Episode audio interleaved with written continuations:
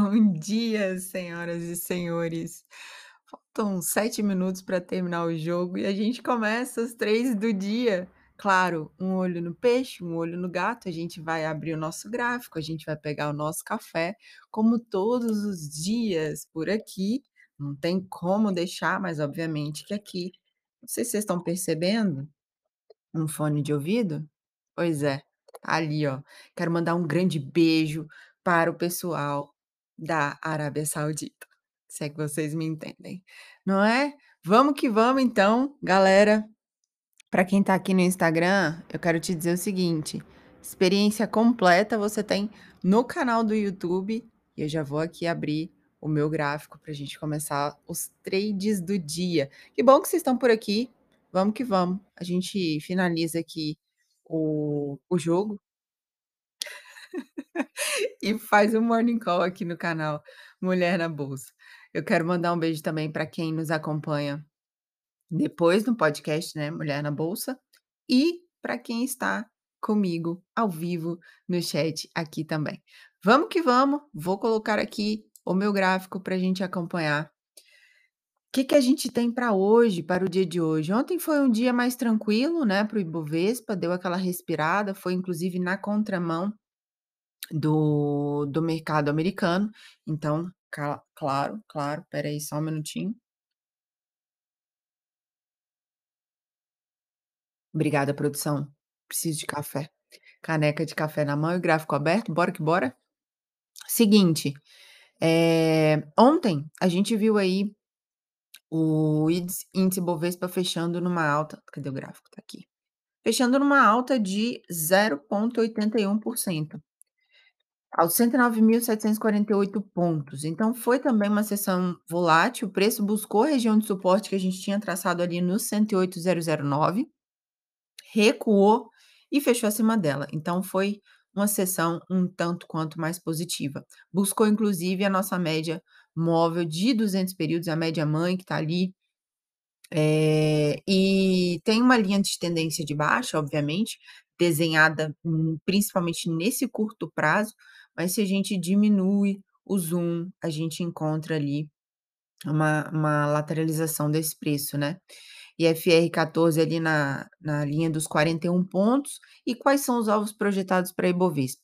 Vocês estão vendo que ele segurou ali no 108.009, no 108.009 segurou, tá com dificuldades, digamos assim, de romper, eu acho que o mercado tá entendendo que dali, eh, não é o momento de passar, pelo menos tentou ali por 2 vezes na última semana, que foi essa, né, e semana passada.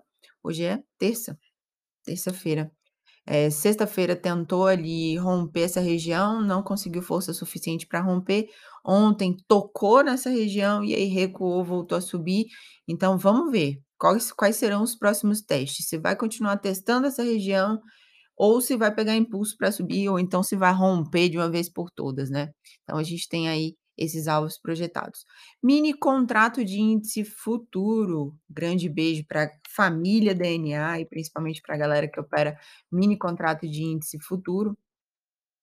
Agora ali Argentina 1, Arábia Saudita 2, porque a gente acompanha e narra também os jogos da Copa do Mundo que vão acontecer no horário do nosso trade do dia. É isso, ainda não temos a a concessão para a transmissão oficial dos jogos ainda, né, mas já já a gente chega lá. Vamos que vamos. Galera, índice futuro fez aí um movimento de alta no dia de ontem, 1,18 aos 110.880 pontos, que foi o fechamento. A máxima do dia foi lá em 111, 110, e é interessante aqui, ó, que a gente tem nosso alvo projetado ali 111.238, então ficou entre um e outro, né. Ficou ali de novo também segurando nessa região próxima ali do suporte de 108.503. Foi, eh, um volume financeiro negociado de 376 bilhões, então ele foi maior do que do pregão anterior, tá. Índice de força relativa ali nos 41 pontos e alvos projetados. 109.026 e 104.610 e 111.238 e 113.972. Temos ali uma linha de tendência de baixa desenhada nesse curto prazo e vamos ver se ele vai conseguir ou romper essa região ali, no 108,503 e continuar a queda, ou se ele vai fazer aí realmente esse movimento para cima, né, e voltar ali a subir, como indica o longo prazo. Não é isso? Vamos falar então dele, o Dolinha. Enquanto isso, Arábia Saudita 2, Argentina 1. Um beijo para os nossos conterrâneos ali da Arábia Saudita. Tudo pertinho ali, né? Os povos árabes, tudo parente de Jesus, né? Tudo brima. Beijo, galera. Continuem, continuem. Façam mais um, ainda dá tempo. O dólar futuro, então, fechou em queda de 1,06% aos 5,332. Máxima do dia foi ali no 5,394 e a mínima 5,308. Olha só onde é que ele buscou. Ele buscou exatamente esse range ali entre um alvo que a gente tinha projetado como suporte e uma resistência ali nos 395. Então, tem uma linha de tendência de alta desenhada no médio prazo, mas ali, gente, até comentei com vocês no dia de ontem, inclusive para a galera que está aqui no, no Instagram, se vocês quiserem a experiência completa, corre para o canal no YouTube, que eu estou compartilhando a minha tela, vocês estão vendo o meu gráfico aí no canal do YouTube. E, obviamente, a gente está um olho no peixe, um olho no gato, estamos narrando os jogos. É isso aí. Messi fez um um um um gol, né, bem bonito ali no início do jogo, mas depois teve a virada no segundo tempo, Arábia Saudita 2, Argentina 1. E dólar futuro, quais são os alvos projetados? Fa como eu estava falando para vocês aqui, ó, eh, buscou nessa região dos na sexta-feira, na semana passada, buscou na quinta, desculpa, essa região dos 5,509, que é uma região que já foi testada anteriormente aqui no mês de setembro, só que o ativo não teve força suficiente, força compradora suficiente para subir e romper para cima aí essa região, atravessando essa resistência dos 5,509. O Que que aconteceu? Voltou a cair. E aí a gente tem alvos projetados ali como suporte em 5,303 e 5,192, resistências em 5,432 e 5,509. Tá sambando aí entre essa região, buscou inclusive voltou às médias móveis ali, né. E é sempre que a gente fala, eh, em análise técnica, geralmente 80% das vezes o ativo, o preço volta, né, retorna às médias, e é o que está acontecendo aqui, ó, ele estava longe e agora já voltou, já encontrou as médias móveis ali, tá. Índice futuro, S&P futuro, vamos falar de S&P e já já a gente fala aí das das, hã, notícias sobre os Estados Unidos, a nossa nave mãe, e tem algumas coisas interessantes aí acontecendo também. Os principais índices acionários nos Estados Unidos ontem fecharam no terreno negativo, Dow Jones fechou em queda de 0,13, S&P uma queda de 0,39 e Nasdaq numa queda de 1,9. E o Russell 2000, que é o o índice das small caps, fechou também em queda de 0,71. Quase foi outro gol da Arábia Saudita. Enfim, senhoras e senhores, vamos lá. Eh, voltando à programação normal, como eu estava falando para vocês, os principais índices acionários fecharam em queda. Tem um índice que a gente acompanha e que ele está em alta no dia de hoje, é justamente o VIX. E o que que é o índice VIX? É o índice que mede a volatilidade do mercado, né, ele mede ali entre as ações do S&P 500, que são as maiores ações do mundo, eh, ele mede essa volatilidade e hoje ele está bem para cima ali, 0,81%. É o índice do medo, volatilidade.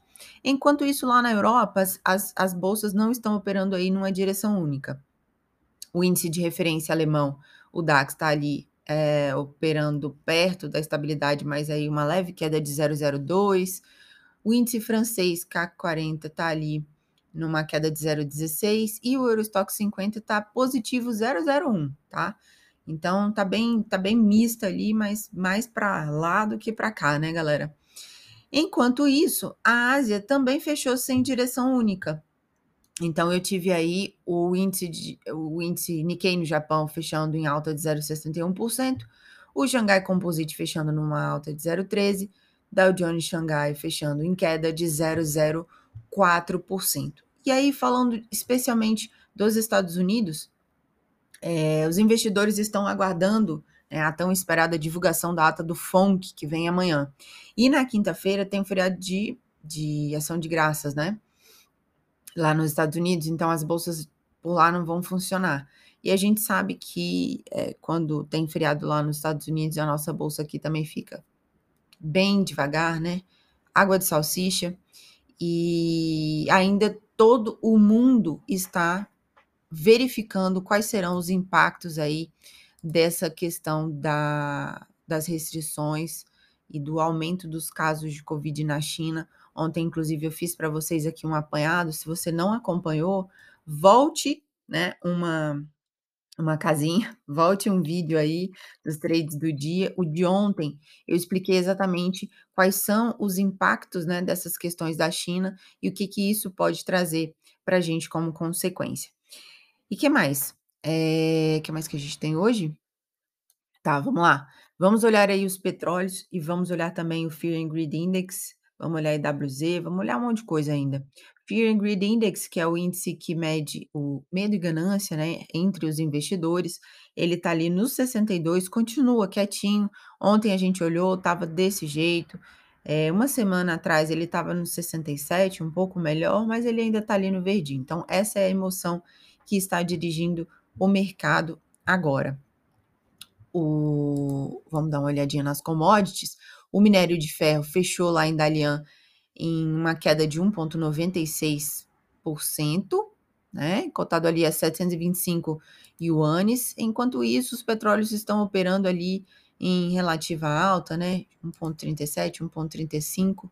O Brent, eh, que é a referência para a Petrobras, tá ali em 1,36 de alta, cotado a $88,64, enquanto o petróleo WTI, que é o West Texas Intermediate tá ali cotado a $81,14 o barril. E enquanto isso, Argentina 1, Arábia Saudita 2, e é isso. Você acompanha trades do dia, você acompanha a narração dos jogos da Copa do Mundo, porque é isso, gente, estamos em clima de Copa do Mundo. Enquanto isso, aqui no Brasil, o que que a gente tem? Infelizmente, né, a gente ainda tem muita indecisão. Eu não sei o que é pior, se é o Tite não falar a escalação da seleção pra o jogo da quinta-feira, que é o jogo de estreia na Copa do Mundo, ou se é o governo eleito não falar exatamente quem serão escalados aí para os principais ministérios e, obviamente, o Ministério da Economia, quem será o ministro, quem será a equipe que vai compor esse ministério importante, principalmente pra gente aqui, não é isso? Então eu não sei o que é pior nesse momento. Vamos lá. Eh, enquanto isso a gente olha o EWZ, na pré-abertura ele tá ali perto da estabilidade, não tá nem pra cima nem pra baixo. Ontem fechou no terreno positivo, 2.21%, fechou aos $30,12. Gente, lembra que eu falei pra vocês dessa região dos 28,77? Então, tá pra cima dela, é um bom sinal pelo menos por enquanto. Ontem teve uma volatilidade um pouquinho, eh, elevada ali, né, como a gente pode ver da do pavio que deixou ali nesse candle. E EWZ, que é o ETF que replica a cesta de papéis do Ibovespa, tá. Bom, vamos falar então de Bitcoin. Vamos olhar aí o o gráfico de Bitcoin e o calendário econômico, porque, assim, o calendário econômico ele tá bem xoxo, assim, não tem muita coisa aqui que vai acontecer hoje não, assim, dentro, internamente, né, no Brasil. Até onde a gente sabe, não tem nenhuma notícia relevante. Mas nos Estados Unidos tem vários membros do FONC falando, tem discurso, gente. E aí vocês sabem disso, né, quando acontece esse tipo de de evento com esses discursos de membros do do Fed, membros do FONC, etc, eh, isso tudo pode aí dar essa balançadinha, essa movimentada aí no mercado. Sai também nos Estados Unidos estoque de petróleo semanal às 18h30, tem discurso de Bullard, que é membro do FONC, às 16h45, tem discurso de George, também membro do FONC, às 16h15, tem discurso de Mester, a Loretta Mester, membro do FONC, às 13h, né, e por aí vai. Eh, vamos olhar então o gráfico de Bitcoin pra gente dar uma analisada em como tá esse esse movimento aqui da nossa criptomoeda. E pra gente cadê? Aqui, vamos lá. Fechou ontem aí numa queda de 3.04% aos $15.763. É, gente. A gente achou que o fundo era ali nos 18, mas tinha algo mais profundo do que o fundo de de $18.000, né. Então, realmente, a máxima do dia chegou ali em 16.279 e a mínima foi em 15.460. Tem uma região importante aqui que a gente marca na nossa análise, que é nos 15.460, que é bem pertinho ali, né, pra romper basta algumas ordens a mais de venda ali no ativo. E tem também o suporte em $13.620 aqui, esse pontinho em verde, que é o pontinho pivô aqui pra baixo. Eh, tem uma linha de tendência de baixa muito bem desenhada no gráfico do ativo, o preço rompeu esse suporte aqui que a gente tinha marcado no nosso gráfico há algum tempo, estava sambando ali nessa região, mas aí depois rompeu e no início da manhã de hoje tá ali, eh, operando numa queda de 0,27%, cotado a $15.722, eh, o Bitcoin, tá. Temos resistências ali em 16.473, que é essa região que foi rompida, houve a inversão da polaridade, e $17.762, ok, galera? Pra galera que gosta de fazer aí o o buy and hold para o Bitcoin, quem é hodler do Bitcoin, eh, são boas oportunidades, né, de colocar um pouquinho mais ali na carteira quando existem essas quedas. Mas aí você pergunta: "Carol, mas ele não vai cair mais?" Né, minha gente? Como é que a gente sabe? Ele tá em queda livre ali, né, uma linha de tendência de baixa muito bem desenhada no gráfico, a gente sabe disso, e a gente não tem a bolinha de cristal, mas a gente tem o gráfico, então a gente tem ali realmente as nossas previsões, né, de acordo com o gráfico. Ele pode voltar a cair mais, mas aí é o que eu falo, existe uma chama a a estratégia chamada Dollar Cost Average, que é o DCA, né. Você vai fazendo preço médio ao longo do tempo e isso vai te dando aí, eh, uma vantagem, né, nessas questões. Então, pra galera que gosta de guardar criptomoeda, principalmente Bitcoin, mais uma oportunidade aí, mais uma queda importante. Enquanto isso, continua o nosso jogo, Arábia Saudita 2, Argentina 1, e eu vou ficando por aqui, galera. Um grande beijo pra vocês. Muito obrigada pra quem acompanha aqui também. Obrigada aí pelo carinho dos do das mensagens. Beijo, fiquem com Deus, bons trades a todos e até amanhã. Fui.